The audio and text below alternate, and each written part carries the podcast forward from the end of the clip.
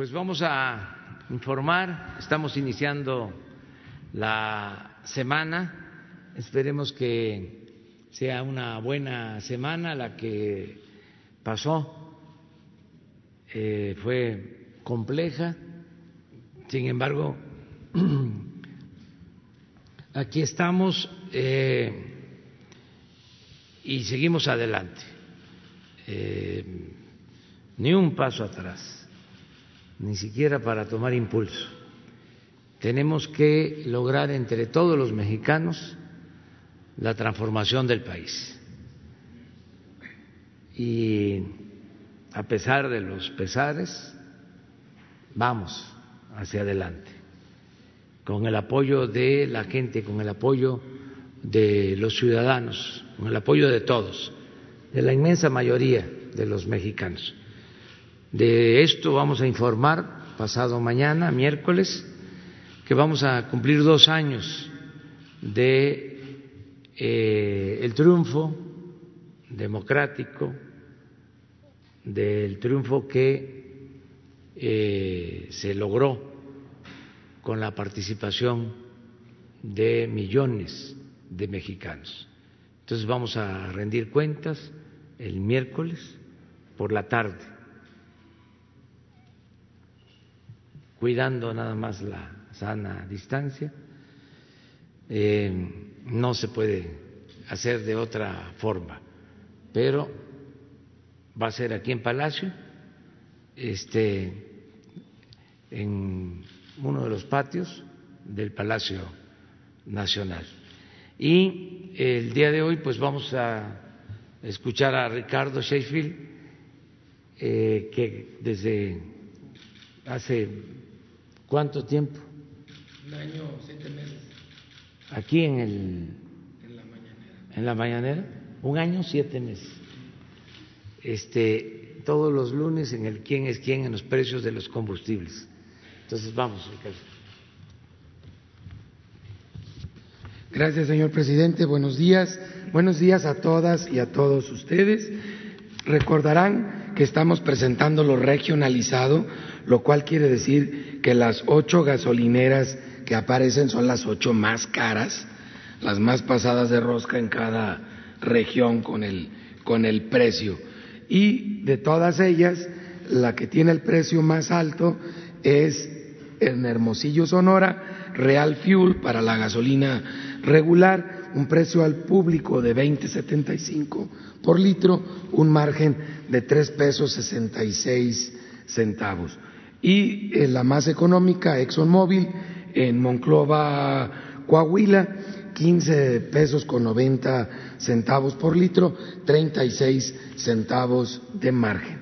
Para la gasolina premium son la más alta en Sinaloa, Sinaloa, un precio al público de 21.48 por litro, Saúl Rubio Valenzuela, un margen de un peso ochenta y cuatro centavos. La más económica, franquicia Pemex, combustibles Portes Gil en Veracruz, Veracruz, 16 pesos con tres centavos por litro, con un margen de 46 centavos. Para el diésel, eh, la más cara con el margen más alto, franquicia Pemex, Ignacio Escobar, en Sinaloa, Sinaloa, 22 pesos con 30 centavos por litro, un peso con 62 centavos de margen. La más económica, en contraste, franquicia Pemex, servicios El Coyol en Veracruz, Veracruz, 16 pesos 98 centavos por litro, 23 centavos de margen. Si lo vemos, promedios nacionales de marcas, las más caras, Redco, Arco, Chevron y ahora Full Gas, se nos subió a las más caras. Y las más económicas, Repsol, ExxonMobil, Total, y se ha mantenido ya por un mes como el promedio más económico el grupo Orsan. La mezcla mexicana de petróleo, el corte el 26 de junio, 33 dólares con 90 centavos. Ese mismo día, el promedio nacional del diésel 19 pesos con 57 centavos, promedio nacional de premium 18 pesos 91 centavos y de la regular 18.55. Las últimas tres semanas han sido más las gasolineras pasaditas de rosca que han ido subiendo paulatinamente los precios, porque mientras vemos una estabilidad ya en la mezcla eh, mexicana de petróleo, vemos que ahí le van dando pellizcaditas, centavos, centavos, semana a semana. Pero también ustedes pueden ver que en todas las regiones hay gasolina económica. Y en un rango de tres kilómetros van a poder encontrar uno pasado de rosca, pero uno que es solidario con los consumidores. Nada más es cosa de estar atento a este tema y para eso está la app de litro por litro, que es gratuita, que ya tiene casi un año en funcionamiento y que la presentación que preguntaba el señor presidente, ahí le fallé, es, un año y dos meses los que llevamos eh, presentando eh, el quién es quién en los, en los combustibles desde abril del año pasado. Tenemos 181 denuncias atendidas, 156 visitas o verificaciones para atender estas 181 visitas. Es una gasolinera que no se dejó verificar, lamentablemente, de mis paisanos en San Pancho, Guanajuato, en San Francisco del Rincón, pero ya la tenemos programada para dentro de poco. 26 eh, gasolineras tuvieron problemas de no dar litro del litro y 45 bombas fueron inmovilizadas en el país. Fue una semana muy ajetreada para nosotros en, en Profeco. Ahora sí que se ganaron el Oscar de pasados de rosca varios, porque encontramos en Bahía de Banderas una gasolinera el 20 de junio con un aditamento en el pulsador, dos, dos bombas con este aditamento en el pulsador que obviamente estaban robando, no estaban dando litros completos. El 26 de junio nos encontramos 10 instrumentos que tenían este aparato en el pulsador para estar alterando el despacho del combustible en Tapilula, Chiapas, y nos rompieron el récord con 22 tarjetas madre en una gasolinera en San Pancho, en San Francisco del Rincón, Guanajuato, 22 tarjetas madre con rastrillo, que estaban todas eh, robando eh, combustible. Por eso una semana bastante ajetreada. Todavía nos encontramos un rastrillo en Escuinapa, Sinaloa, el 23 de junio y además a raíz de una denuncia que presentó Profeco en la Fiscalía General de la República y acompañados por la Fiscalía General de la República y la Guardia Nacional, terminamos un proceso en el estado de Guanajuato, pero como ahí ya estaba bastante avanzada la carpeta de investigación, no podemos ni siquiera mencionar el municipio porque ahora sí no queremos que se nos vaya a ir esta gasolinera que es una auténtica joyita en robar al, consumidor, pero fue también ahí en el estado de, de, Guanajuato, muy descompuestas las cosas en todos los sentidos. La gasolina más barata de la regular la encontramos en Toluca, estación móvil, 16 pesos con 35 centavos, y en Monclova, Coahuila, también de móvil, 16 pesos con 39 centavos. Móvil está dando bastante barata en general la gasolina regular. La más cara de G500 en Pinotepa Nacional, Oaxaca, 20.91 por litro, y en Tuxpan, Jalisco, de franquicia Pemex, 20 pesos con 15 centavos. Esto es sin tomar en cuenta el margen eh, de la gasolinera. La más barata de la Premium, de móvil también, 16.55 por litro en Metepec, Estado de México, y en Puebla, Puebla, de la franquicia Total, 16 pesos con 69 centavos. La más cara, 21.99 franquicia Pemex, Sinaloa, Sinaloa, y de franquicia Shell, 21.29 en Benito Juárez, aquí en la Ciudad de México la más barata de diésel, 16.40, Dinami en Saltillo, Coahuila, ah, y 17 pesos de franquicia Pemex en Veracruz, Veracruz. La más cara, 22.81 franquicia Pemex en Sinaloa, Sinaloa y 21.29 de Oxogas en Isla Mujeres, Quintana Roo.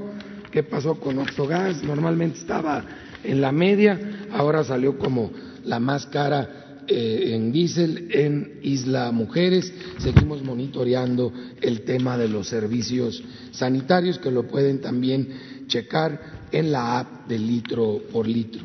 Y nos vamos al gas, también dividido en regiones, el gas LP, venta para tanque estacionario, gas Menjuc, el más caro, en Los Cabos, Baja California, 12 pesos con 4 centavos, 2 pesos 33 centavos de margen. Pero ahí pueden ver que hay unos angelitos como Gas Menjuc, ellos mismos en Guerrero, en la zona sur, en Atoyac, que ahí nada más se ganan cuatro pesos con 28 centavos por litro, el doble que en los cabos. Ahí no son muy parejos al tratar a sus clientes. Gas ideal en Coahuila, el más económico, en comparación, siete pesos 97 centavos por litro. Monclova, Coahuila, ahí tienen un margen de un peso con 50 centavos. Y Caligas para cilindros en Los Cabos, Baja California, 22 pesos 29 centavos por kilo precio al público, 5 pesos con 25 centavos de margen, un margen altísimo, comparado sobre todo con Gas Providencia en San Luis de la Paz, Guanajuato, 14 pesos 55 centavos por kilo, con un margen de 2 pesos 29 centavos y estabilidad general que hemos visto a lo largo de este año en el precio del gas LP. Nos vamos a la verificación de gas, también una semana ajetreada, 82 verificaciones, 7 con infracción, afortunadamente no tan alto el número, dos que no se dejaron verificar y estaremos verificando con acompañamiento de la Guardia Nacional, una agrupación de gasolineras y expendedores de productos derivados del petróleo de los Estados Unidos se quejó que porque los íbamos a verificar que con la Guardia Nacional, pues si se hubieran dejado verificar la primera vez, no hubiéramos tenido que ir con la Guardia nacional. Ojalá nos los permitieran hacer desde la primera ocasión y nos e, e, evitamos esa molestia a todos. Si nosotros no queremos ir con la Guardia Nacional, tenemos que ir porque se portan como delincuentes al no cumplir con la ley y ahí no nos andamos fijando si son de Estados Unidos, de Holanda, de Inglaterra, de México, sean de donde sean, se debe de cumplir la ley y se debe de proteger al consumidor y eso es lo que estamos haciendo y además con mucho gusto y con el mejor de los profesionalismos posibles. Autotanques verificados 103, solo nueve fueron inmovilizados y encontramos solo un 1% de eh, cilindros en mal estado, porcentaje relativamente bajo. No se dejó verificar Islogas en Zacatecas, Zacatecas, ni Peñagas en el municipio de La Paz, Estado de México, y ahí sí, sin importar nacionalidad, iremos con la Guardia Nacional en fecha próxima. Y tuvimos un operativo con la Secretaría de Movilidad de la Ciudad de México, donde eh, verificamos varios expendedores de gas LP para el transporte público, en donde se encontró que algunos de ellos habían estado en el pasado vendiendo gas eh, robado, huachigás, pero afortunadamente con el apoyo de la Secretaría de la Defensa Nacional, ese abasto se ha cerrado y se ha normalizado ya el expendio en esos negocios. Muchas gracias.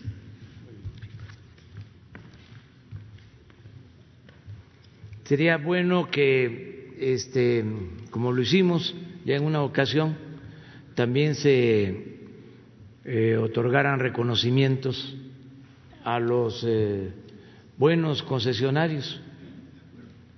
Eh, sí, vamos a este, hacer este reconocimiento. Ya fue hace más de medio año. Sí, para que vengan aquí, los invitamos, que pongan en sus expendios este, pues el reconocimiento por eh, estar actuando con rectitud, eh, vendiendo eh, completa la gasolina, litros de a litro y buen precio. este, a ver cómo lo organizas y lo vemos. Con tiempo, ¿no? Puede ser que... Sí, sí, sí. No, no, no el próximo lunes, sino para que hagas la, la evaluación. Lo mismo en el caso del gas, de, de cilindros sobre todo, en particular, que es el que consume más la gente humilde. El que llega a las familias. De acuerdo. Muy bien, Ricardo. Bueno, eh, vamos a abrir. Ah, ustedes también tienen ganas. Este, vamos con eh, el avance de obra en el aeropuerto y eh, con el avance de obra en la refinería. La Secretaría de la Defensa Nacional informa los avances en la construcción del Aeropuerto Internacional Felipe Ángeles al 29 de junio de 2020. En la terminal de combustibles y red de distribución se realiza el habilitado de solera base, conformación de terracerías y estructura de pavimento, colocación de paneles de cemento en fachada del edificio de laboratorio e instalaciones eléctricas de los edificios de enfermería, laboratorio y subestación eléctrica. En la torre de control y servicios de extinción de incendios y edificios administrativos, se continúa con el montaje de columnas y traves de la estructura metálica de los edificios del área administrativa y recreación. Se inició el habilitado y armado de acero en plataforma de estacionamiento de vehículos de emergencia. En las redes hidráulicas y sanitarias generales, se realizan los trabajos de trazo y nivelación en la planta de agua potable secundaria, desimbrado de muros, retiro de simbra y colado en las plantas de tratamiento de aguas residuales. En la pista y plataforma militar se realiza la colocación de la base hidráulica, de concreto magro y construcción de losa de concreto de alta especificación como acabado final de pista. En el estacionamiento y terminal intermodal de transporte terrestre, en el cuerpo 1 y 2 del tren suburbano, se lleva a cabo el armado de dados centrales y construcción de muros perimetrales, mientras que en el cuerpo 1 del sótano se realiza el armado de dados centrales. En la Escuela Militar de Tropas Especialistas de la Fuerza Aérea se continúa con la excavación en cajas para estacionamiento y vialidad y la conformación de plataformas con tendido de capa estabilizadora de tesontle. A la fecha se han generado 29.001 empleos civiles. Faltan 630 días de construcción. Gobierno de México.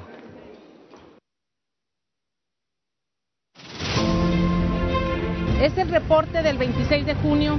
Estamos ya en la cimentación de la planta combinada. Como ustedes ven, ya vamos hacia arriba. Estamos trabajando en la cimentación. Va el reporte de esta semana.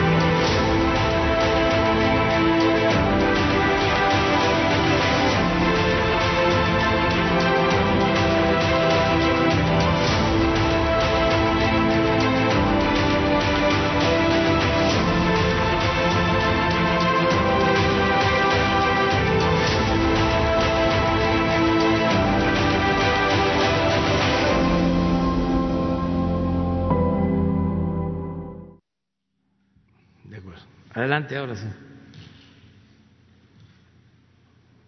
Buenos días, señor presidente. Procurador, buenos, buenos días. Este, soy Alberto Marroquín Espinosa, vengo de Frecuencia CAT. Jaime Farías informa desde Cancún, Reporte Querétaro y desde el canal de YouTube es ahora AM. Presidente, el año pasado, en mayo del año pasado, le reportamos aquí en, en la mañanera de un hallazgo de, en Pemex de más de 500 plazas que cobraban doble plaza a los funcionarios. Y, y en, ese, en, ese, momento, bueno, no se reportó la cantidad de plazas, simplemente más eh, comenté que había gente que cobraba doble plaza. Hasta la fecha no he visto que se haya hecho algún trámite. Sé, sé, ya lo verifiqué en la página de nómina transparente, que efectivamente les quitaron la plaza más grande. Por, por, por decir un ejemplo, una plaza cobraban 137 mil pesos y en la otra plaza cobraban 95 mil pesos. Las más, la más pequeña cobraban en una 25 mil y en la otra 29 mil pesos. Pero no ha habido un, un, el recurso legal por parte de la unidad de responsabilidad este, de Pemex al respecto. O sea, realmente simplemente se hizo un trámite administrativo, pero no hubo más allá de lo que debería ser legalmente. Pero a ver, la de... ah, si, si, nos puede decir este, eh, informar el, el, director de Pemex qué pasó con esa, con esa, con, con ese, con ese término, ¿no? De acuerdo. Uh -huh. Pero eh, siguen cobrando doble. Ya no, ya les quitaron la plaza más grande. Pero les quitaron no, la, una plaza, Ajá. pero eh, no se sancionó, pues, exactamente a los responsables. Efectivamente. De acuerdo. No Entonces, sé si es... vamos a pedirle al director de Pemex que nos informe. Uh -huh. Y en la otra pregunta, este, hemos visto en la parte de medio ambiente, eh, hay un río, el río, el río, el río Cedeño, en Jalapa, Veracruz, que sigue con mucha contaminación ambiental. Obviamente, pues hay muchos desechos que, que están tirando al río, pero prácticamente se, se, debe mucho a que no hay en Semarnat se ha, se ha omitido mucho lo que lo, el área de, de conciencia, de educación ambiental. En todo el país antes tenían cada, cada, delegación tenía un departamento de educación ambiental. En la actualidad únicamente cuentan cinco estados con educación ambiental. Entonces puede ser parte de esa, de ese, de esa problemática de, de, que no hay esa, esa, esa, labor de hacer pequeñas acciones para grandes logros en materia de educación ambiental o conciencia ambiental. ¿no? De acuerdo, lo tomamos en cuenta. Es buena tu observación, el que se siga haciendo conciencia del cuidado del medio ambiente, que no se abandone sí, efectivamente. esa campaña. Y nada más como último, eh, vimos que en, en, el Infonavit y conjunto con el, el, el, gobernador de Omar Fayad inauguraron un laboratorio de investigación y experimentación práctica de vivienda en, allá en, este, en el año de 2018, a finales de, de noviembre, pero hoy en día se encuentran abandonadas esas viviendas y no vaya a ser que alguien nos vaya a querer tomar y la verdad es un buen proyecto que se quedó ahí abandonado. Ojalá que el Infonavit pueda, pueda tomar cartas al, al, respecto. De acuerdo, lo uh -huh. vemos también. Gracias. El director del, del Infonavit. Del, del Infonavit eh, que están ellos aquí por la tarde, vienen este, dos, tres veces por semana ¿no? a informar de cinco a seis o vienen con los créditos de 6 a 7 mañana. Entonces le pedimos que informe sobre eso. Eh, también aprovecho para este, informar eh, a todos y también a los servidores públicos que el miércoles no van a, ver los informes de 5 eh, a 7, porque va a ser el informe que vamos a eh, rendir de los dos años.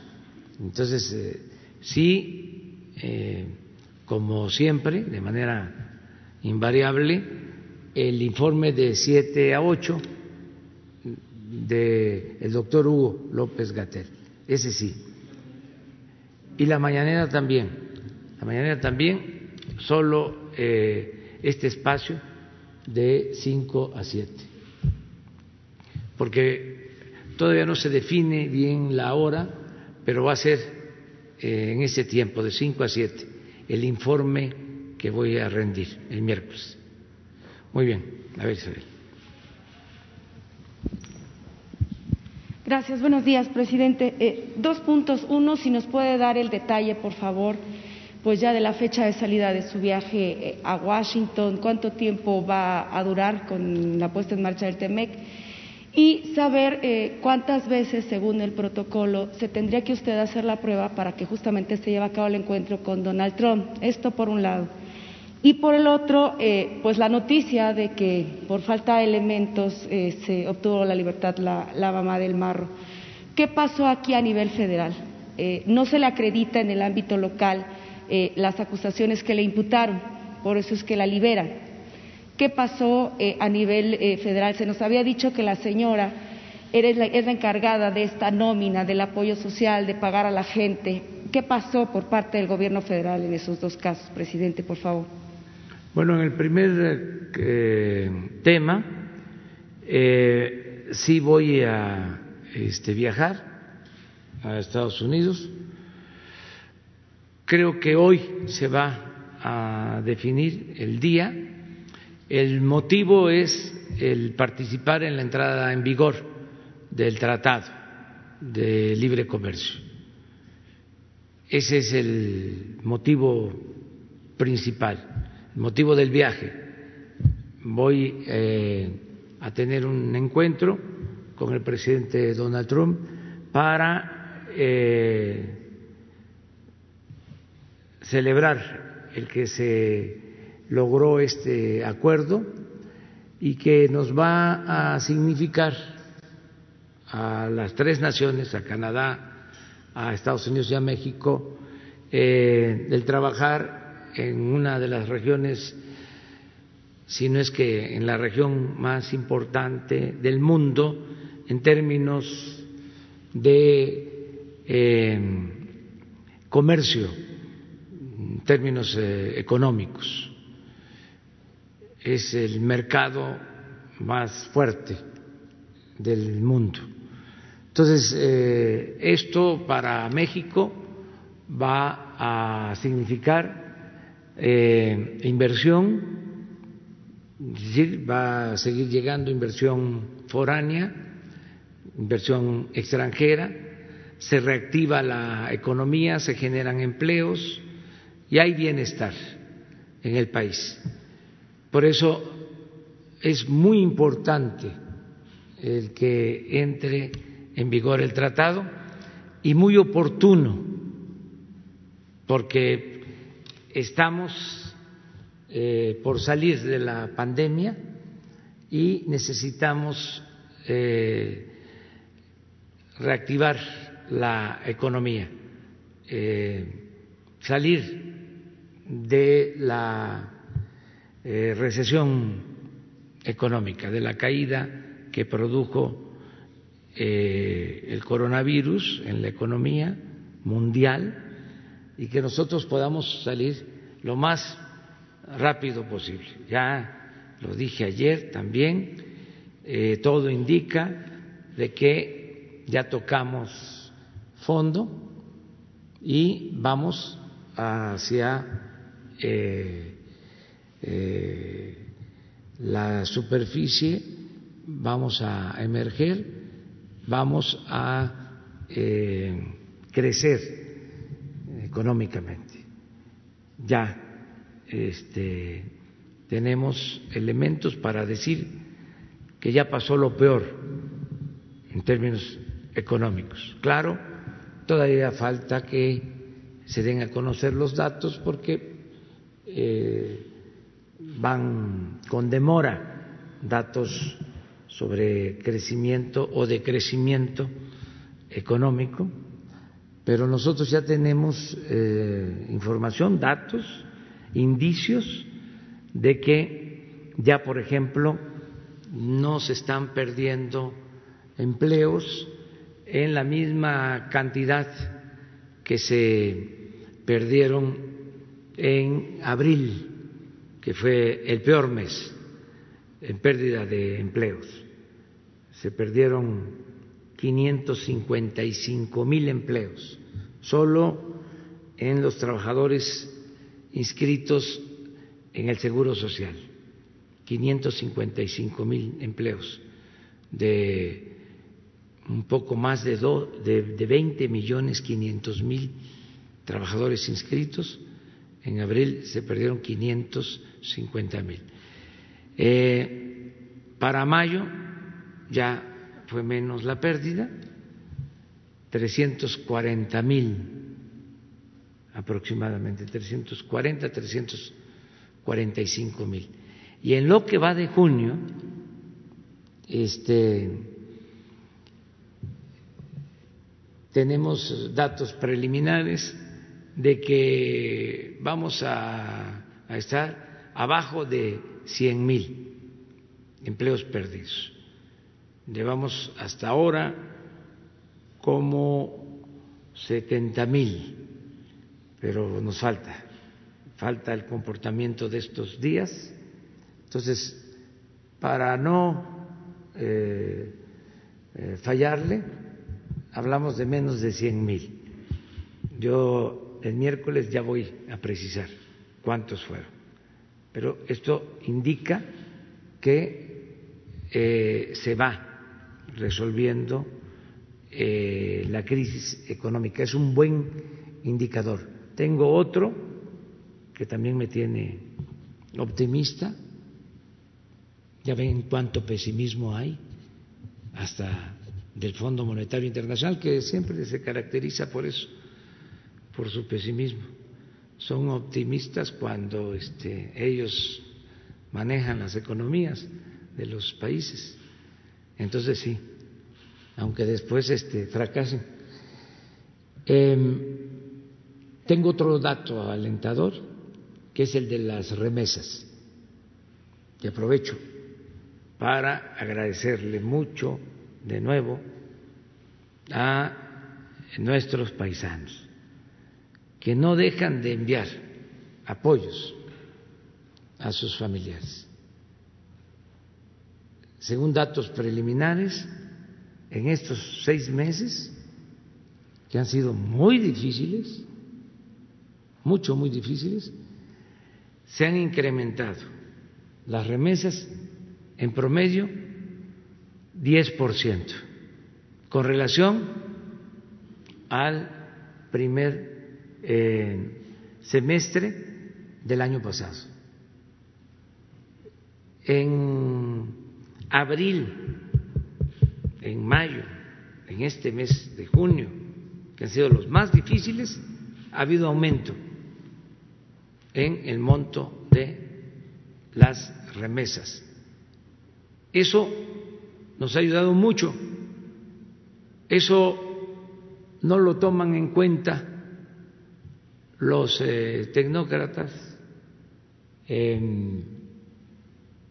conservadores, defensores de la política neoliberal, pero para nosotros es fundamental porque es un dinero que llega abajo, que llega a 8 a 10 millones de familias. Y eso nos ayuda mucho a atemperar la crisis, que la crisis económica no se nos convierta en una crisis de bienestar social. Entonces, eh, sí voy a Estados Unidos y eh, eh, no va a ser en esta semana, no va a ser de esta semana, este, y hoy aclaramos, seguramente en la tarde, la Secretaría de Relaciones Exteriores ya informa sobre el programa y sobre la visita. Eh, acerca de lo de Guanajuato, que me preguntas, pues yo lamento mucho esto. Tiene que ver con un problema eh, añejo, vinculado con dos eh, elementos. ineficiencias y corrupción. siempre se habla de que se deja en libertad a presuntos delincuentes porque no se integró bien la averiguación. Y eh, es una forma de eh, eh, ocultar un acuerdo, una tranza, para decirlo con claridad. Siempre andan buscando eh, algunos jueces, no generalizo, pero sí hay jueces que buscan si hubo alguna falla en eh, la hora de la detención, en este, los papeles que se presentaron, en cualquier cosa para eh, dejar en libertad a presuntos delincuentes. Entonces, en este caso se va a hacer una investigación a fondo para este, revisar eh, por qué motivo se dejó en libertad a estas personas. ¿Hay indicios de que haya una protección local en favor de esta persona que quedó libre? Es muy raro todo lo que está pasando en Guanajuato. Es un estado que tiene eh, muy elevados índices, índices de, homicidios. Es el estado con más homicidios, eh, pero ya lleva tiempo y este, las autoridades judiciales son las mismas. El fiscal de Guanajuato lleva ya muchos años. ¿Cuántos? Doce. Doce años. Y eh, tiene que eh, haber una renovación en Guanajuato desde luego lo digo con todo respeto a la autonomía del gobierno de Guanajuato, pero este es atípico lo que está sucediendo, completamente. Eh, estamos hablando de más del 10% de los homicidios que se cometen eh, en el país. El promedio debe de andar en 15% de los homicidios que se cometen en el país. Hay veces que llega a ser el 20% eh, de homicidios. Y cuando se actúa de esta forma, eh, esto tiene que ver con la actuación de la federación, Mm, de la Secretaría de Defensa, eh, se dan estos casos de libertad a eh, presuntos eh, delincuentes. Entonces, sí, hace falta hacer una investigación de fondo en el caso de Guanajuato. Pero ahora bien, con todo este trabajo de inteligencia que, se ha hecho en, en Guanajuato desde hace mucho tiempo, a partir de que usted eh, llega aquí al Gobierno de la República. Eh, insisto en la pregunta, ¿a nivel federal no hay cargos en contra de la mamá del marro? ¿No han podido acreditar eh, la evidencia que presuntamente le incriminen actividades justamente de la delincuencia organizada? ¿No hay nada? Están este, las investigaciones que se han hecho en este sentido. Yo le voy a pedir al secretario de Seguridad que les informe sobre los eh, elementos que se tienen. Sí, porque me llama la atención justamente, ¿no? Lo que usted ha dicho y lo que ha dicho el secretario de la Defensa Nacional, esta red de base social, cómo se les paga, en fin, todo, toda la operatividad criminal que tiene, eh, que tiene esta organización delictiva, pero cargos, cargos al llegar a nivel justicia federal no los hay, no, me queda sí claro. ¿Cómo no? Eh, en el caso de la mamá, caso de la mamá. Bueno, eh, eso, este, nos los van a explicar este, a partir del análisis que se haga del por qué, ¿Por qué quedó libre? la libertad. Okay. Y en otro tema, yo sé que es un poco regresando al COVID, pero y quizás un poco temprano, pero ya vimos un indicio la semana pasada de lo que puede ser la nueva realidad o la nueva normalidad con la pandemia del COVID. Eh, se han suspendido ya las fiestas patrias, eh, por decirlo, el día, el día 15, el día del grito, en Nuevo León. En el análisis de los escenarios que vienen, ¿ustedes cómo, lo estarían evaluando? Todavía no. Todavía no. Todavía ¿Dónde no lo ya se suspendieron? En Nuevo León. Por la aglomeración de personas. Es, es por todavía no. Ustedes todavía no lo valoran. Nosotros no vamos a suspender, desde luego, la ceremonia, o sea, ninguna ceremonia hemos suspendido que tenga que ver con fechas históricas, importantes, memorables. Y imagínense cómo vamos a suspender el grito de ninguna manera. Lo que tenemos que hacer es eh, analizar para entonces, en su tiempo, porque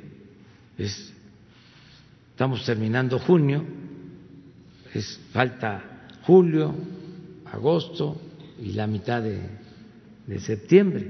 Entonces, ya en su momento decidimos cómo se hace la ceremonia. Pero claro que tenemos que dar el grito de independencia. ¿Cómo vamos a olvidar la historia?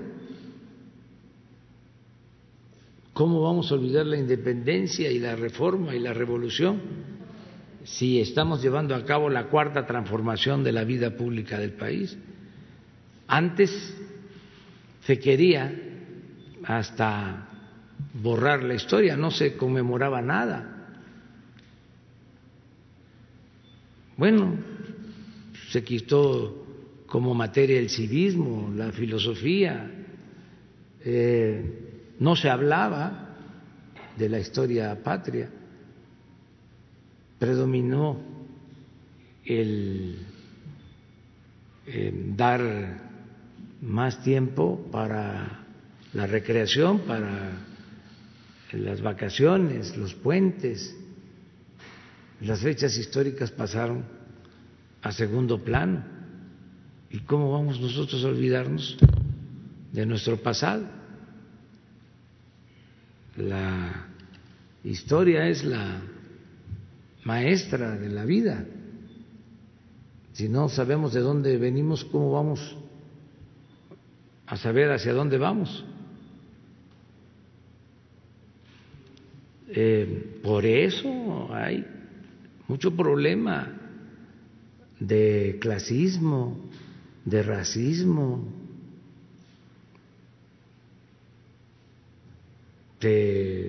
dejó de eh, apoyar las ciencias sociales. Y ahora ha quedado de manifiesto algo que hemos aquí estado diciendo, de que una cosa es la educación y otra cosa es la cultura, y de que hay personas que tienen grados de doctores, que estudian en universidades del extranjero y que no eh, poseen eh, cultura, ni ética, ni respeto. Yo aquí no puedo dejar de este, manifestar mi inconformidad por las expresiones de Jorge Castañeda al referirse a un pueblo de Oaxaca. Sin duda, eso es una expresión clasista, racista. Él debería de ofrecer una disculpa, porque eh, fue funcionario público, pero además es comentarista, es este analista en un eh, medio de comunicación, por lo que a nosotros eh, corresponde eh, nuestro reconocimiento afectuoso, cariñoso, sincero, a todos los habitantes de Putla, a todos los mixtecos de la gran cultura mixteca. Siempre he sostenido, lo he escrito, Oaxaca es de los pueblos con más cultura en el mundo. Es un pueblo extraordinario, excepcional, porque ha sabido mantener sus culturas, sus tradiciones, sus costumbres, sus lenguas, su organización social, comunitaria, el tequio, la ayuda mutua, el respeto a la naturaleza, la protección de los niños, la protección de los ancianos.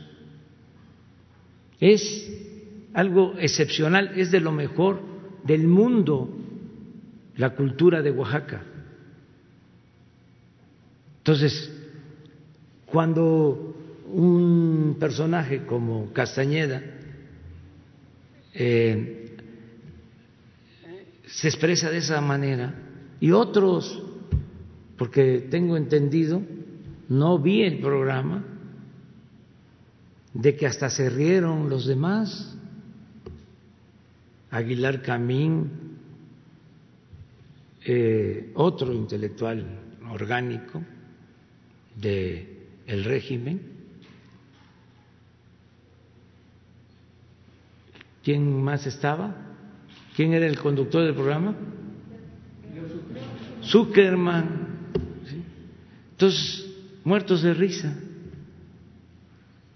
ante una expresión despectiva, discriminatoria, racista, pero así también una escritora, la señora eh,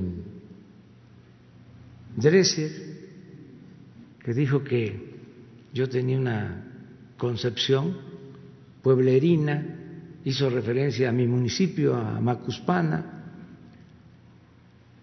creo que también Calderón. Imagínense, y no quiero este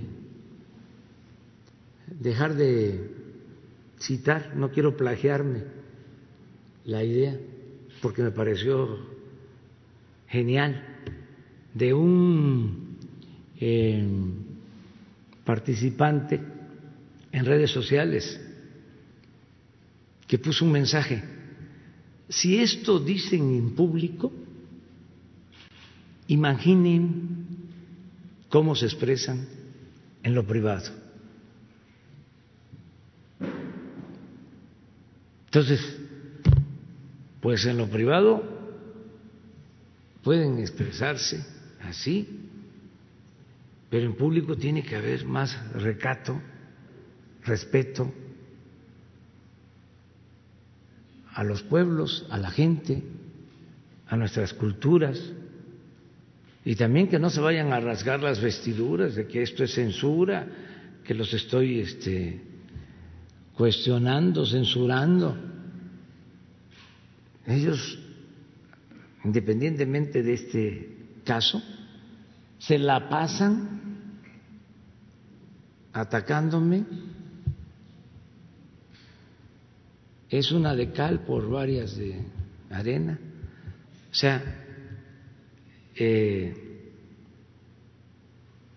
pero el hecho mismo, sea, eh, el que eh, no se reconozcan las gestas históricas de nuestro pueblo, que nada más la política se eh, circunscriba a las élites,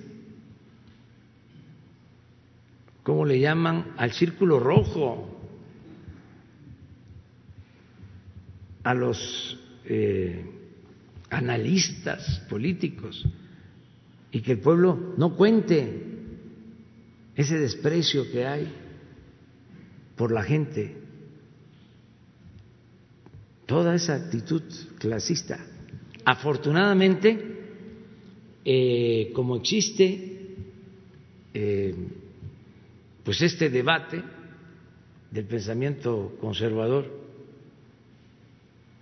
y el pensamiento liberal, pues todo esto está saliendo a flote, que es muy bueno, porque la mayoría de estos personajes eh, actuaban siempre simulando.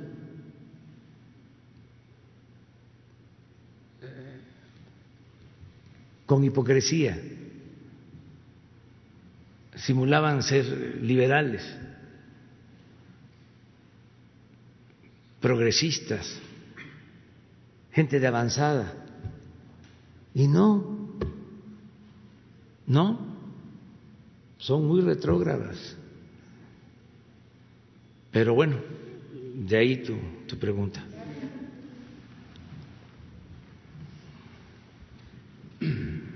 Buenos días, eh, presidente del Gobierno de México. Su servidor Carlos Pozos, eh, reportero de la molécula oficial. Si me permite una sugerencia, señor presidente, con todo respeto. En su próximo viaje a Estados Unidos y a estados de la República del Norte del país, ¿por qué no utilizar usted como comandante supremo de las Fuerzas Armadas eh, los aeronaves tanto de la Secretaría de la Defensa como de la Armada de México. Es, sería una opción. ¿Y por qué en este viaje de, a Washington, que son tantas millas, por qué uno utilizar el TP-01? A usted le corresponde, es propiedad de todos los mexicanos y creo que estaría bien, además por los eh, métodos o códigos de, de seguridad que, que se imponen cuando se viaja a otro país, este, esa sería una sugerencia de, utilizar las aeronaves de las Fuerzas Armadas de México. Y, otra sugerencia que me piden las redes sociales es que se pudiera poner quién es quién en las remesas en euros, principalmente de Europa, de Alemania, porque BBVA este, a todos los mexicanos que mandan también remesas de Europa eh, pues eh, tienen eh, ahí cierta incertidumbre de cuántas son las comisiones que les cobran muy caras. Esa sería mi primera esas dos sugerencias. Y bueno, este, mi primera pregunta, señor presidente, es en torno que las cifras hablan por sí solas y hasta 2018, señor presidente, el Coneval mostraba que había 52.4 millones de personas pobres en México y 9.3 millones que vivían en la pobreza extrema y 25 eh, millones de personas que se reconocen como indígenas, señor presidente. Hace 20 años y con varios meses, eh, Carlos Salinas nos dijo que con la firma del TLC todos los mexicanos íbamos a ser ciudadanos del primer mundo y sus sucesores, eh, los siguientes presidentes, pues vea en la situación en que nos, encontramos o se encuentra nuestro país eh, eh, en una situación muy mala. Y además, en las pasadas negociaciones del TECMEC se le criticó que habían hecho su administración, sus negociadores, eh, por parte de los opositores una mala negociación. Mi pregunta, eh, señor presidente, es, eh, venimos arrastrando a todos esos pobres, a todos esos indígenas. El, el TECMEC y su administración podrá llevarnos a ser México una potencia mundial, aún con la crisis económica y de pandemia, y aprovechando también que el primero de julio, pues son dos años de su triunfo, ¿cree justo que sea necesario un eh, cambio de piezas en su gabinete? Esa sería mi primera pregunta, señor presidente. Bueno, pues son varias. Este, voy a Estados Unidos, eh, voy a trasladarme en eh, los aviones de de ruta comercial, no hay viaje directo de la Ciudad de México a Washington, pero se puede hacer una escala y llegar a Washington un día antes de eh, el encuentro que tendremos. Entonces, eh, lo voy a hacer de esa manera. No descarto la utilización de eh, aviones de la Fuerza Aérea, de la Secretaría de Marina, aviones, helicópteros, pero solo en caso de urgencia, de eh, eh, necesidad de atender a la población, de eh, casos por tragedias que no deseo, pero si tengo necesidad de moverme pronto, utilizaría yo este, aviones y helicópteros de las Fuerzas Armadas. Como ahora tengo tiempo, porque me puedo ir un día antes y llego sin problema, eh, no hace falta, porque también hay que eh, gobernar con el ejemplo, hay que predicar con el ejemplo. Nada de la parafernalia que había antes. Me molesta. Hay cosas que no deben volver a suceder en el país. Entonces no quiero dar pie a nada. Eh, no quiero que eh, regrese eh, ese estilo mm, al gobierno, este, la extravagancia, la prepotencia, la fantochería y, desde luego, no permitir la corrupción. Para nada, cero corrupción, cero impunidad. Entonces, vamos a, ir a, Estados Unidos en esa situación. Eh, es importante la visita, porque también esto ha generado alguna polémica. Es importante, porque como ya lo expresé, es la entrada en vigor del Tratado de Libre Comercio. Y es eh, un momento muy oportuno. Y esto considero nos va a ayudar a reactivar la economía, va a ayudar a México.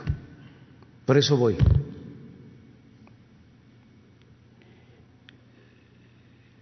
¿Qué otra cosa? Ah, sobre las remesas. No, le preguntaba que si el TECMEC nos puede ayudar a ser potencia, porque nos había prometido Salinas ser ciudadanos de primer mundo. Sí, eh, porque vamos a crecer aún eh, atravesando por estos momentos muy difíciles yo eh, considero que pronto va a recuperarse la economía, ya lo expliqué. Eh, los pronósticos eh, en el mundo es de que se va a caer la economía mundial en 8, 10 por ciento nosotros consideramos que no va a ser así para el caso de México, que nos vamos a recuperar pronto.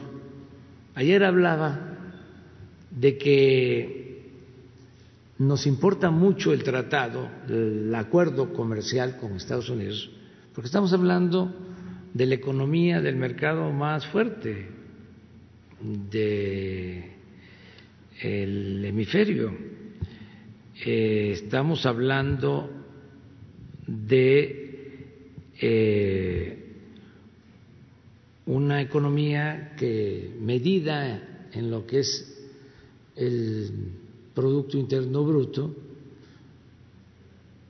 mm, significa más de 20 billones de dólares. Solo para enfrentar la crisis están destinando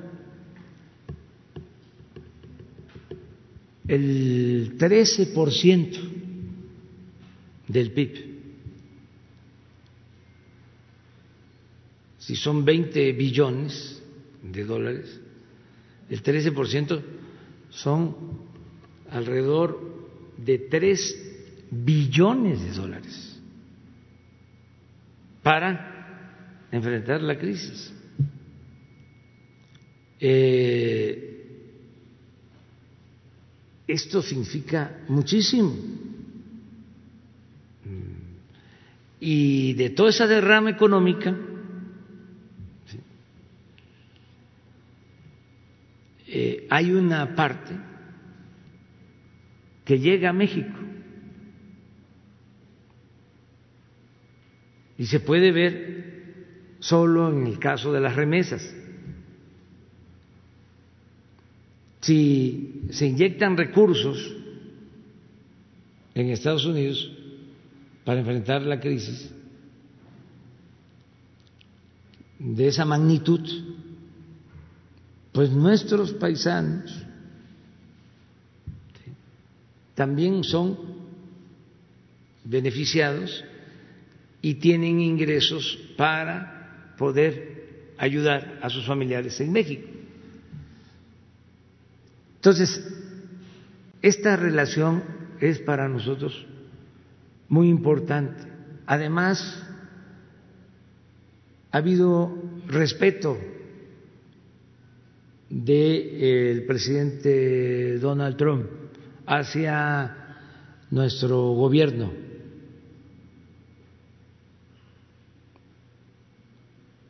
Ha habido una relación de respeto mutuo. No voy a decir más. Incluso el discurso del presidente Trump con relación a México ha sido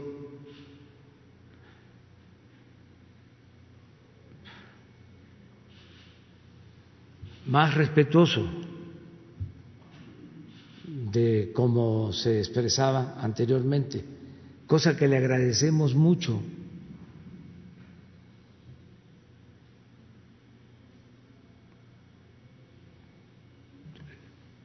y eh, tenemos que eh, mantener relaciones de amistad y de cooperación para el desarrollo. Y yo no tengo problema de conciencia de que yo vaya a Estados Unidos si siempre, toda mi vida, eh, sostenido que México es un país libre, independiente y soberano. Todo el tiempo. No soy un vendepatria, para decirlo con claridad,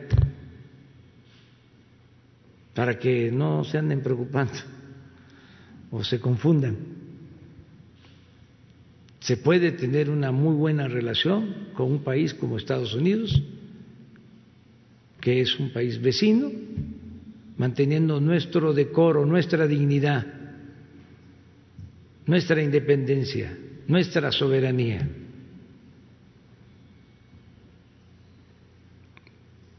Y acerca de las remesas de Europa, a ver si en, un lunes que nos expliques, eh, nos informes. El próximo mes que toca.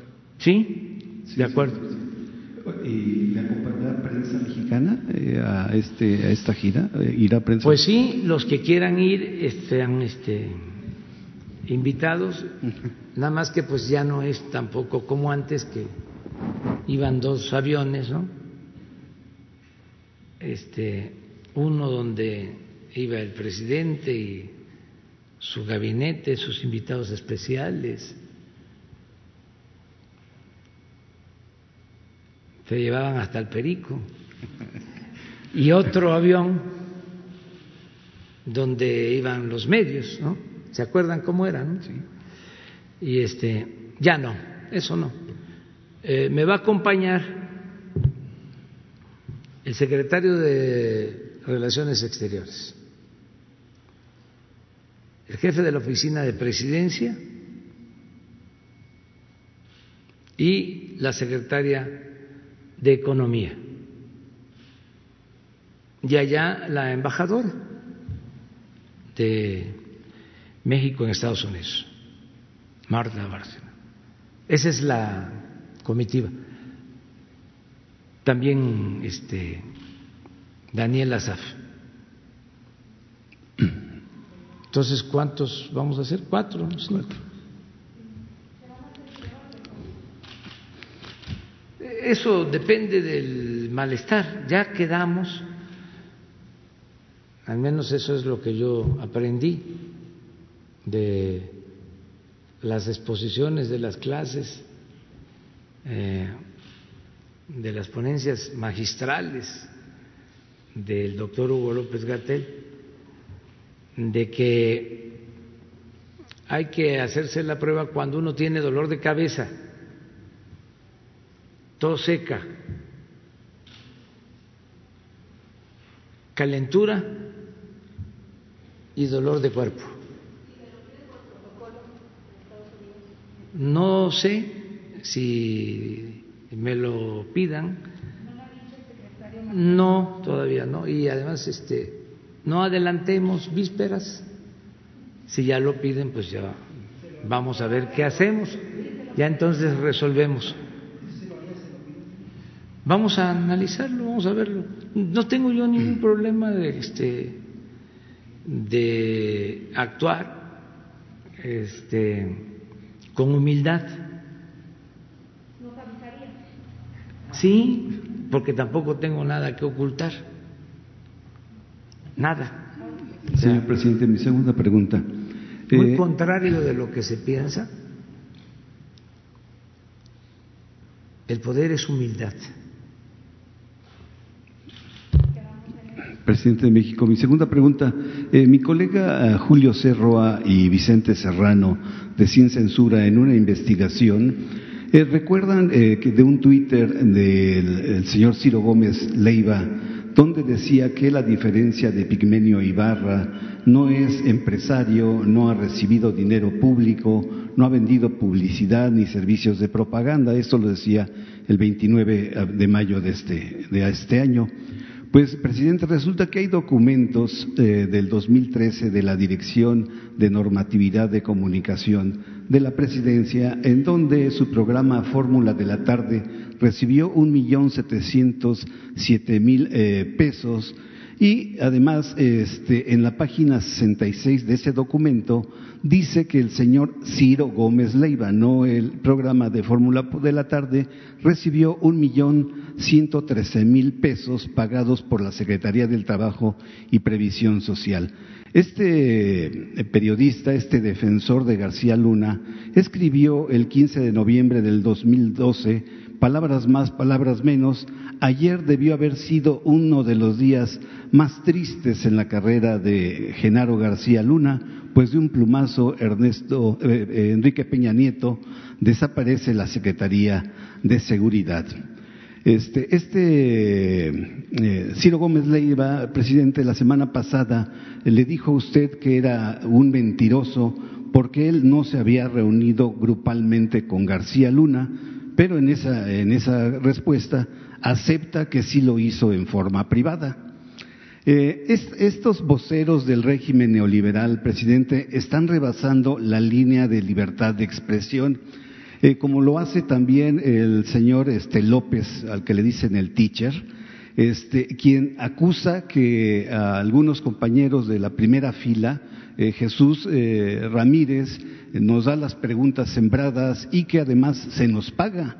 Señor dice que, este, que nos pagan por, por eh, las preguntas. Mi, mi pregunta es, eh, ¿la Secretaría de Gobernación a través de radio y televisión podría hacerles un exhorto a conducirse eh, pues con respeto, con que no hagan mentiras falsas este, y además mataron a un empresario, lo resucitaron, dijeron que se acababan las clases, no fue mentira, y continúan con ese discurso de odio, racismo y clasismo. Esa sería mi pregunta, este, señor presidente. Pues mire, eh, tiene que haber esa crítica eh, porque es consustancial a la democracia. Ya hemos hablado de esto. Y eh, nosotros eh, consideramos que además de ser indebido comprar conciencias, comprar lealtades, significa un oneroso gasto para la hacienda pública. Esto de la subvención a los periodistas viene de tiempo atrás, cuando menos desde el porfiriato. Limantur eh, subvencionaba a periodistas. En ese entonces el periódico favorito de Porfirio Díaz, periódico conservador, era el imparcial, que se em, leía mucho. En aquel entonces el tiraje del imparcial llegó a ser de 120, 140 mil ejemplares diarios, cuando México tenía 15, 18 millones de habitantes. Imagínense qué periódico en México hoy tiene un tiraje de 120, de 150 mil ejemplares. Entonces, eh, desde esa época, pues, está lo de la subvención a los medios.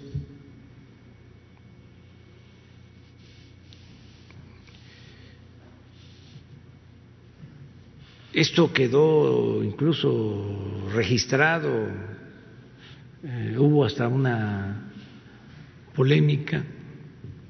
¿Cómo se llama el sobrino de Daniel Cabrera? El político intelectual de la revolución, también de Puebla Sí. Luis Cabrera. Luis Cabrera.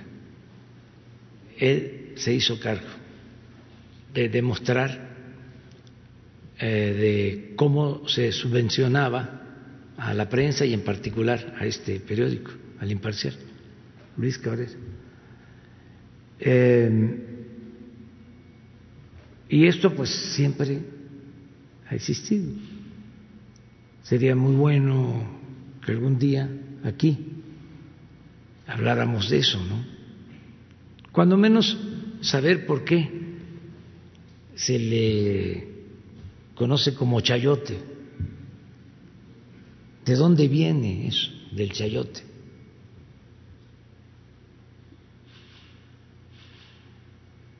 Otros le llaman embute. Eh, en el porfiriato los científicos hablaban de, subvención, luego chayote, embute, pues el sobre. Hay una anécdota que me la platicó un periodista de que cuando repartían el dinero, los sobres en las campañas, estas oficiales, que se hacían, que iban en los camiones, ¿no? También camiones con periodistas. Cuando se subía el que repartía los sobres, pues iba entregando a cada uno de los que iba. Aclaro que en aquel entonces también habían excepciones de quienes no recibían el sobre. Muy pocos, pero no lo recibían. Pero sí había periodistas que lo Y había uno, este, que dormía bastante, pues le gustaba echarse su siesta en el camión. Pero ya cuando se subía el del sobre, seguía durmiendo, pero ya cuando pasaba en el pasillo por donde estaba él, hacía así.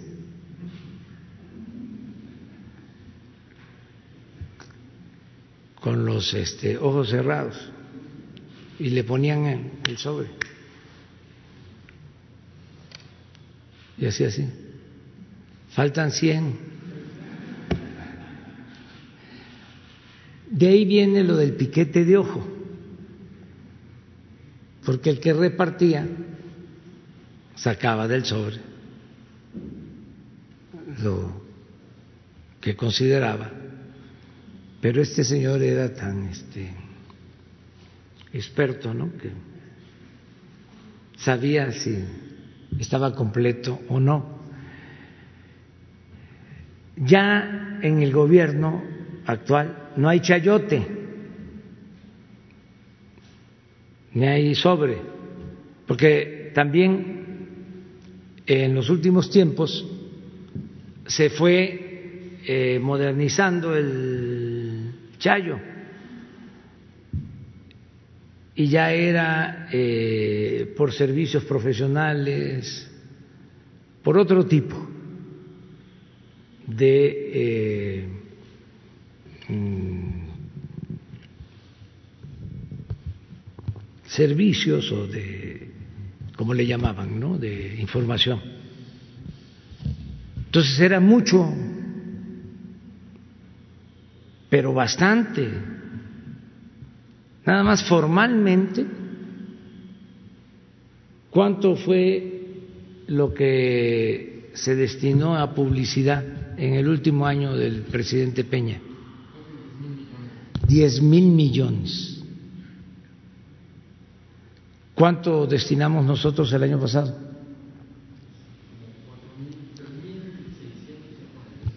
Tres mil seiscientos.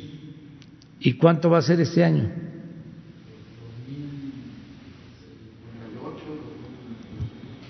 Dos mil doscientos. Entonces, sí hay una disminución como del 70% de la publicidad. Estamos hablando en términos de, de la eh, formalidad de lo que está documentado y nada más gobierno federal, porque imagínense, en los estados hay hasta municipios donde también reparten. Entonces, por eso el enojo son dos cosas.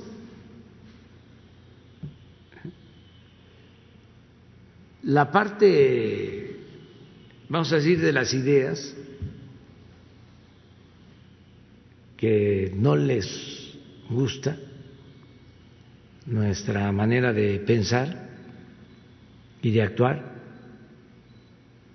Y lo otro es que eh, se sienten afectados en sus este, economías,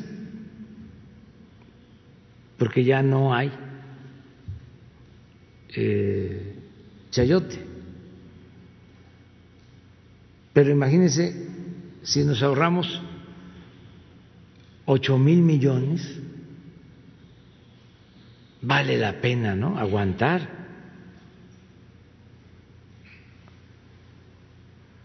Eh, pues insultos, porque ocho mil millones pues es la mitad de lo que necesitamos para entregar las becas a niñas, a niños con discapacidad.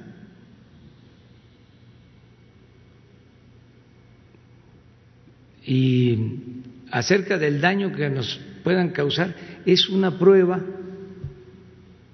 también para ver el nivel de conciencia que hay en el pueblo.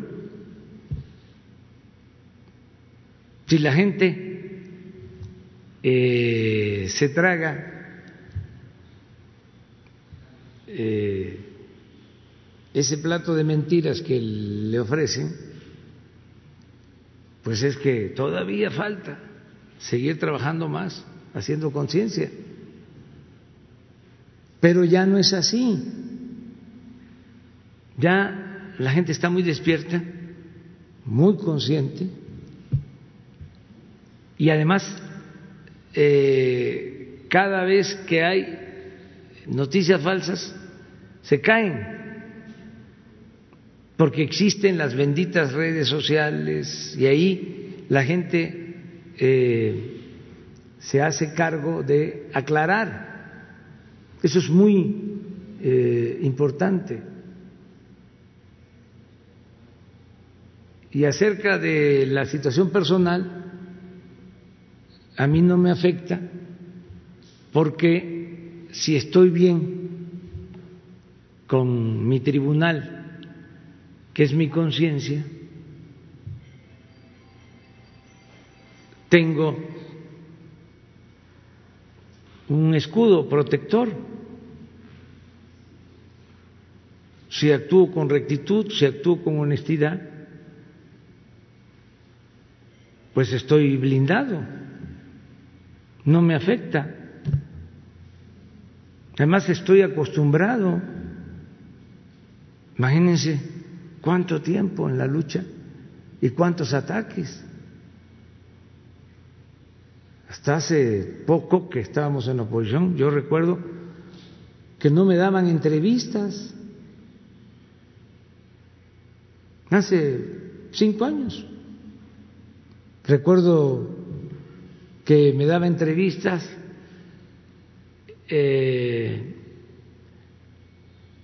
el licenciado Jacobo Zabludowski en su programa de radio. Excepcional, ¿eh? Porque no me entrevistaban, no me invitaban. Y él me abría el micrófono de manera muy peculiar, porque pues traía la presión de los dueños de la estación entonces necesitábamos comunicar algo, porque todavía las redes no eran lo que son ahora. Íbamos a hacer un acto, nos íbamos a concentrar en el Zócalo para protestar por algo y necesitábamos que la gente lo supiera. La comunicación es fundamental. Entonces, un programa de radio en aquel entonces era escuchado por miles, a veces millones. Entonces, le agradezco mucho a él porque me daba la oportunidad, claro, me decía, nos pidió usted, licenciado, este, tiempo para expresar algo, eh, porque tiene usted algo que comunicar, le escucho. Y entonces empezaba yo a hablar. Taca, taca, taca, taca, taca. Ahí sí de corrido. Aprovechando. no me interrumpía. Ya. Ya cuando terminaba. ¿Es todo, licenciado? No me hacía una sola pregunta. Sí, Jacobo una sola pregunta. ¿Esto no tiene nada que agregar? No, muchas gracias. Ya había yo dicho todo. Y este, y ya. Pero no me hacía una sola pregunta. Los más este, avanzados eh, en pluralidad, entre comillas, me tenían una cuota para que eh, simularan de que eran independientes y que a todos les daban espacio, ¿no? Pero el programa más avanzado de la radio en ese entonces me permitía estar una vez cada seis meses.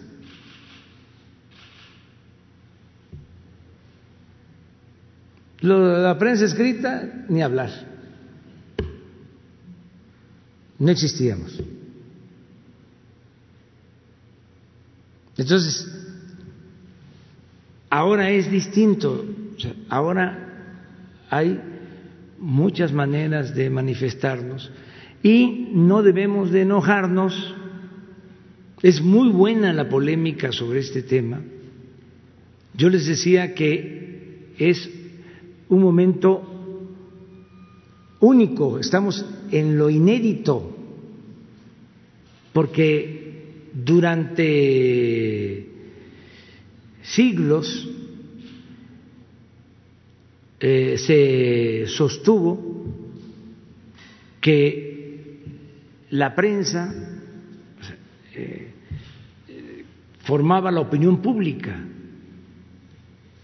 Lo que decía Lucas Alamán que le decía a Santana, no se preocupe, pero esto en 1850.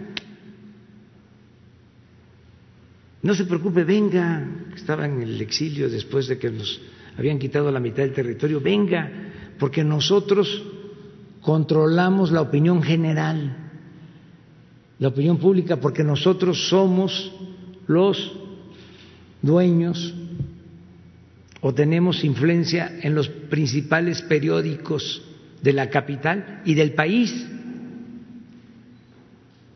Y luego Goebbels, 70, 80 años después, repite lo mismo. Una mentira que se repite muchas veces se convierte en verdad. Si tienes el control de los medios, pues por eso era el cuarto poder. Y todavía cuando nos roban la presidencia, la guerra sucia,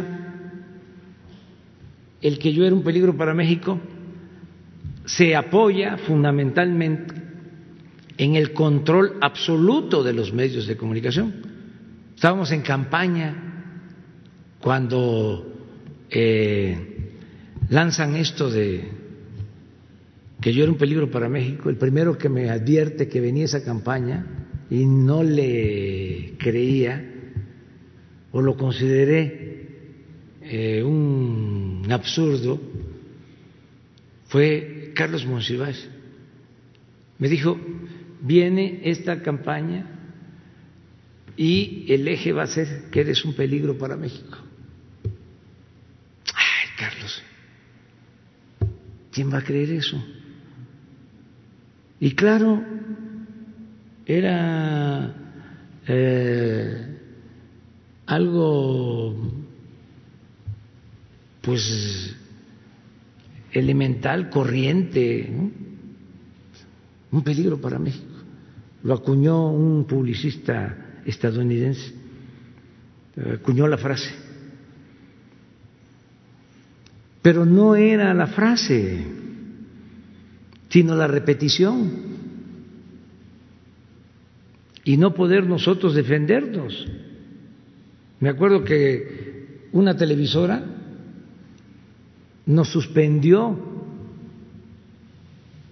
nuestro plan de publicidad cuando estaba a todo lo que daba lo del peligro para México. No aparecíamos en la televisión en una de las televisoras, porque argumentó de que no le pagábamos por adelantado la publicidad. Claro, una excusa para sacarnos. En tanto estaba la campaña en contra de nuestra. Entonces,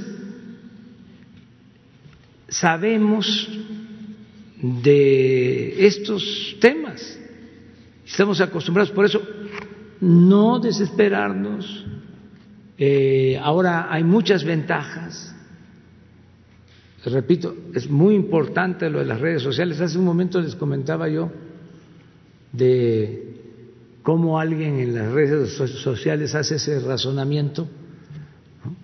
Este, si esto dicen en público, imagínense lo que eh, dirán en privado.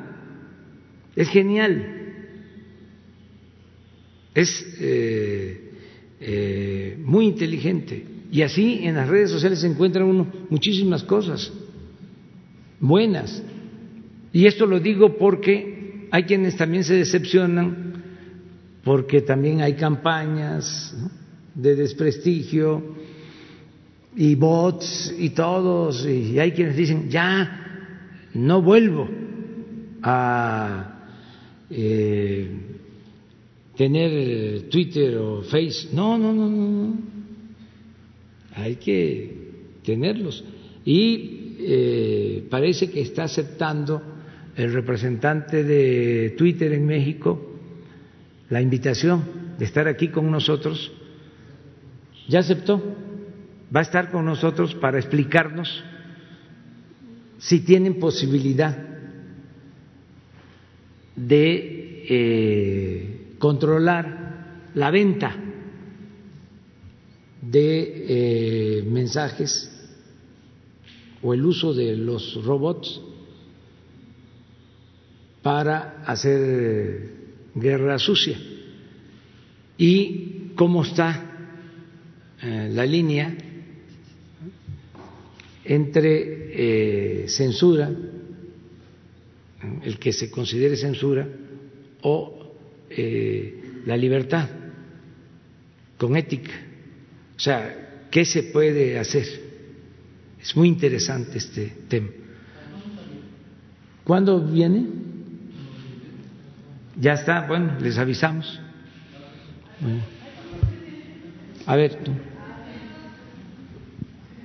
Buenos días, presidente, ¿cómo está? Este, yo quería preguntarle primero que nada, eh, pues, aunque usted no vaya con una intención política a Estados Unidos, eh, su visita a ese país será vista de ese modo, será percibida. Eh, yo le quiero preguntar entonces, ¿cómo le hará usted para que haya una separación de las agendas? ¿Para que haya? Una separación de las agendas, o sea, para que deje muy claro que usted va por el TEMEC no, pues va a ser una este, eh, reunión política, en el buen sentido de lo que es la política. Voy a un viaje que eh, tiene que ver con mis eh, facultades que me da, que me otorga la Constitución de política de México. Pero reconoce que será percibida de manera eh, electoral. Ah, pues sí, pero pues eh, nosotros tenemos ya eh, una tradición en política exterior apegada a la constitución nuestra de no intervención, de autodeterminación de los pueblos, de cooperación para el desarrollo. Yo me tengo que ajustar a eso. No soy igual, pues, que otros. Yo voy pues, a representar a México en un asunto que considero fundamental para el desarrollo de la economía y voy, pues, eh, también a agradecer el que el gobierno de Estados Unidos tenga un trato respetuoso de nosotros. Presidente, ¿y ya confirmó Trudeau que va? Que era algo que no sabemos. Este, ellos también tienen que decidir es su, su agenda. Eh, creo que hoy iban ya a resolver, por eso les hablo de que hoy se da a conocer el programa Siempre aquí. O en otras partes pues va a haber polémica sobre estos temas, es natural, yo estoy como el dicho político de la época del liberalismo, eh, cuando se enfrentaba a Porfirio Díaz, que siempre estuvo no expuesto, es un dicho según el cual si la ensartas, pierdes. Y si no le ensartas, perdiste. Si voy, porque para, ¿para qué voy? Y si no voy, ¿por qué no voy? Si no voy, soy aldeano, este,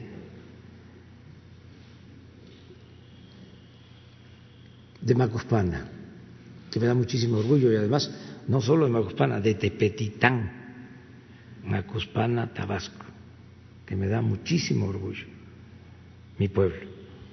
Entonces, y si y si voy, pues para qué me meto.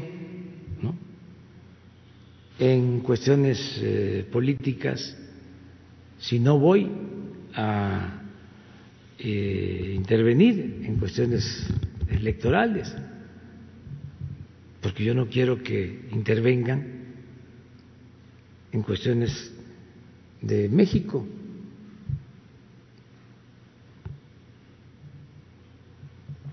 Una de las cosas interesantes ahora en la elección, que también leía yo en las redes sociales, es de que en la elección de, de el 18 no se metieron los estadounidenses.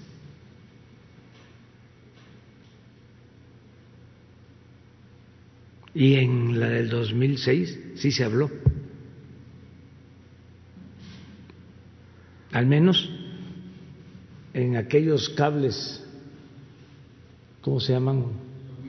Wikileaks este, iban estos mismos personajes conservadores que están en contra de nosotros, iban a la embajada estadounidense a decir de que yo era un peligro para México. Hay este eh, toda una de documentación sobre eso. Presidente, mi segunda pregunta es, Estados Unidos canceló la emisión de visas de trabajo, entre ellas la H2B, que beneficia a 60 mil mexicanos al año. ¿Qué opina de esto? Porque pues justamente quizás se vea reflejado en las remesas. Nosotros tenemos buena relación con el gobierno de Estados Unidos y cuando actúan así, que afectan a mexicanos, siempre eh, se atienden nuestras eh, demandas. O sea, podría plantearle. Sí, como pasó con los aranceles, llegamos a acuerdos, nos tienen eh, respeto.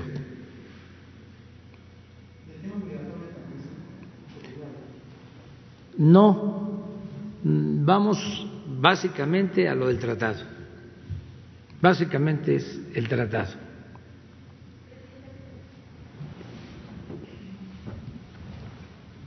Buen día, presidente. Dalila Escobar, corresponsal de Tiempo.tv. Precisamente sobre el tema del TEMEC, estamos ya a dos días de la entrada en vigor eh, de este tratado y en, la Cámara de Diputados, bueno, pues se batió apenas en la medianoche estos dos periodos extraordinarios donde se estaría eh, hablando de eh, aprobar las leyes complementarias para que se aplique el TEMEC aquí.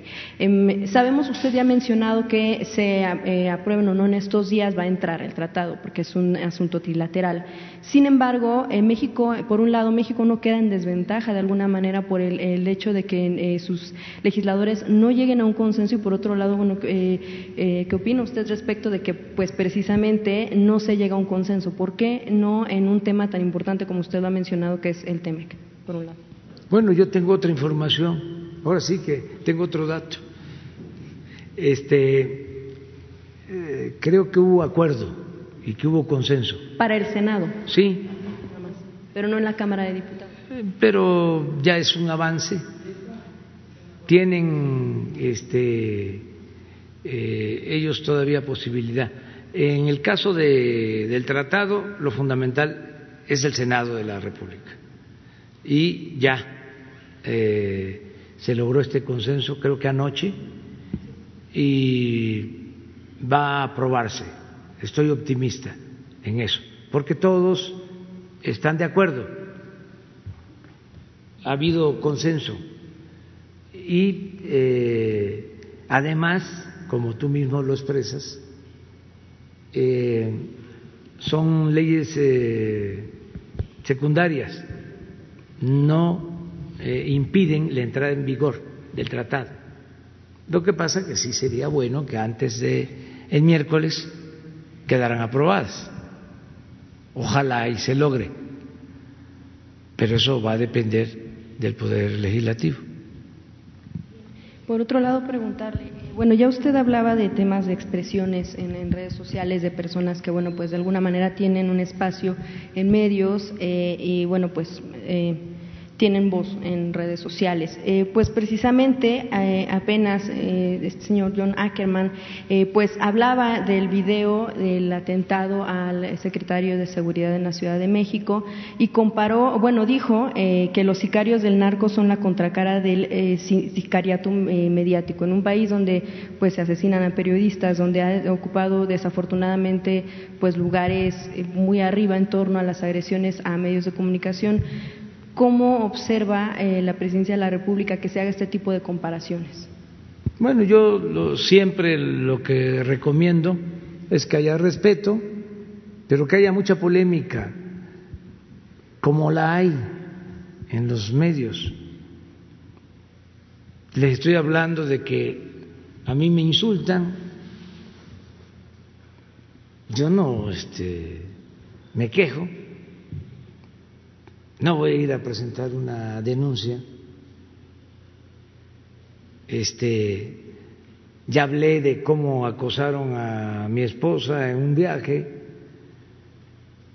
y tampoco vamos a presentar una denuncia.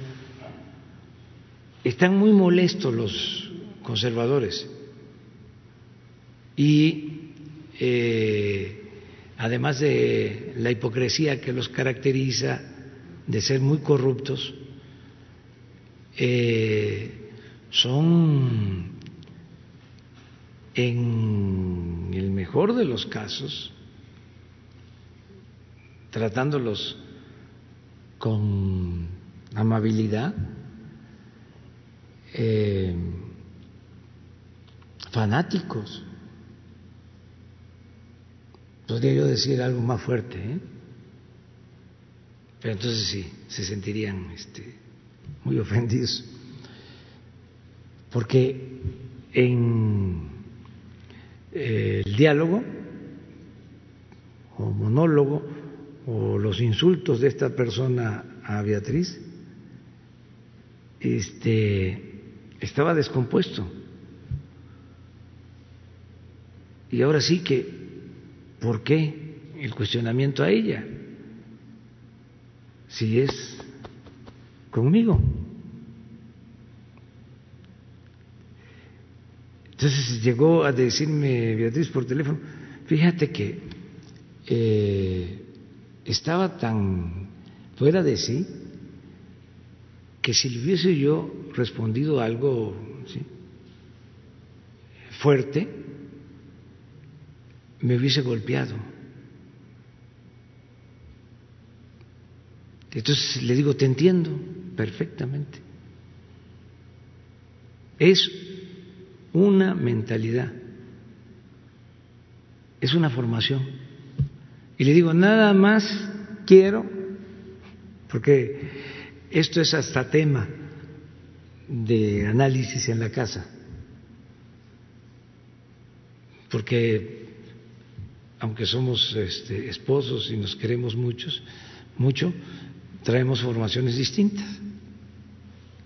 Pues yo soy de Tepetitán, ella es de aquí de la Ciudad de México, su familia vivió siempre en Coyoacán,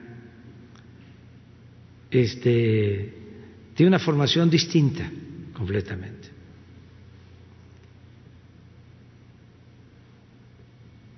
En todo sentido. Pues, ¿eh? Claro, nos queremos y además nos identificamos en la lucha, pero esto ha sido un proceso.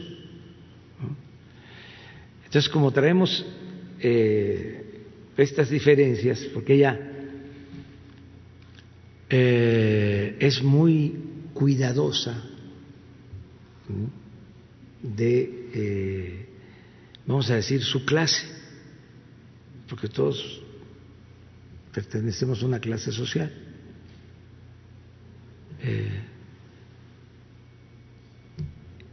Y le digo, nada más falta que yo compruebe una cosa, que este señor, que dicho sea de paso merece todo nuestro respeto y que no se vaya a sentir ofendido, porque nosotros no odiamos a nadie. Le digo, nada más falta que yo compruebe de que va a misa todos los domingos y que confiesa y comulga, porque es redondito. Es un pensamiento. Entonces, quitemos los fanatismos de eh, izquierda o de derecha, los dogmatismos. Y también no nos dejemos eh, llevar por el odio, que eh, tengamos capacidad para argumentar y no nos cerremos y seamos respetuosos pero que sí hay dos pensamientos distintos, contrapuestos, siempre existir. Pero el hecho de señalar a los medios de comunicación, bueno, de compararlos con, o decirles sicariato, ¿esto no vulnera precisamente la labor que llevamos los medios de comunicación? Pues eh, habría que ver también del otro lado. Porque otra característica también del conservadurismo es que son muy dados a tirar la piedra y a esconder la mano. Y eh, les gusta hacer, pero no les gusta que les hagan. y cada vez que les surge algo, pegan el grito en el cielo. O sea, para todos, pues, serenidad y paciencia como diría el filósofo Calimán. Bueno, nos vemos mañana. Adiós, adiós.